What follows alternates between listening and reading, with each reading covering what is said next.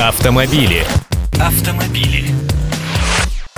Здравствуйте! Сегодня начну с автоновинки, точнее, с будущей для нас автоновинки. «Шевроле» привезет в Россию конкурента «Логану». Российская премьера модели «Кобальт» пройдет на московском автосалоне в конце августа, а в продажу машина должна поступить в 2013 году. Это будет самая доступная модель «Шевроле», которая придет на замену их ушедшему «Ланосу». Седан был разработан специально для стран БРИК. С конца прошлого года модель уже продается в Бразилии, где стала, кстати, абсолютным бестселлером. Фото ее можно посмотреть у нас на сайте kp.ru в разделе «Авто». Где будет выпускаться «Кобальт» для российского рынка, пока еще не решено. Сейчас рассматриваются различные варианты, в том числе локальная сборка в России или поставки с завода GM Узбекистан. Автомобили. Пока представители автопрома трудятся над созданием своих новых моделей, Федеральная антимонопольная служба ФАС грозится наказать целый ряд автопроизводителей в России. А мы, кстати, и не будем возражать фасовцам. Дело в том, что по их сведениям некоторые представительства автоконцернов обязывают своих дилеров совмещать функции продажи и обслуживания автомобилей. Мы-то все об этом хорошо знаем, а вот ФАС только поняла, что это препятствует выходу на рынок независимых сервисных центров и ведет к повышению цен. И это не единственная претензия, их целый список.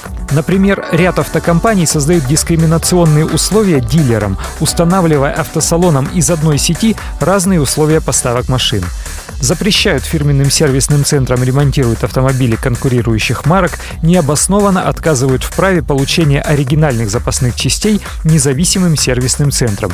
При этом дистрибьюторы сами устанавливают дилеру цены розничной перепродажи оригинальных запасных частей. Все это ведет к созданию а. нездоровой деловой среды, б. значительному завышению стоимости запчастей и обслуживания и в. снижению качества такого обслуживания. Автомобили. А теперь оглашаю весь списочек. ФАС выразила недовольство поставщиками автомобилей марок Шкода, Hyundai, Kia, Jaguar, Land Rover и Ford, а также запчастей брендов Audi, Шкода и Volkswagen. Антимонопольщики теперь подумывают, как бы их наказать, и предлагают разрешить частным сервисам проводить техническое обслуживание автомобилей, находящихся на гарантии, обеспечив им доступ ко всей необходимой документации и возможность приобретения запчастей. Так конкуренции будет больше, а цены станут ниже. В общем, кто-то из автомобилистов сможет вздохнуть свободнее. Автомобили. А вот кандидатов в водители, наоборот, ждут проблемы. В недрах ГИБДД готовится проект регламента, который ужесточит порядок сдачи экзаменов на получение водительского удостоверения. Теоретическую часть экзамена, похоже, не тронут, а вот сдачу вождения превратят в пытку. На площадке ученик обязан будет проделать 5 упражнений, сейчас всего 3. При этом, если ученик не справился с одним из них, ему не будут давать вторую попытку. А испытания в городе будут проводиться по дорогам с различной интенсивностью движения. Чего вдруг вы спросите, гаишникам никак не дают покоя эти самые экзамены на права. Дело тут в том, что статистика аварийности у нас растет, и смертность ДТП в прошлом году выросла больше, чем на 5%. Кого винят в этом люди? Не себя же. Правильно, гаишников. Это ведь их обязанность обеспечить безопасность дорожного движения. Гаишники, в свою очередь, переводят стрелки на автошколы, мол, это они готовят косоруких водителей.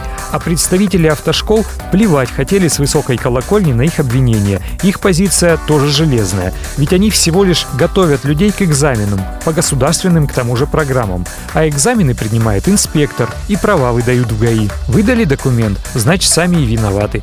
Вот поэтому и пытаются в ГИБДД ужесточить условия этих экзаменов. Мне лично так кажется. А вы, коллеги, наверное, вспомните про пресловутую коррупционную составляющую.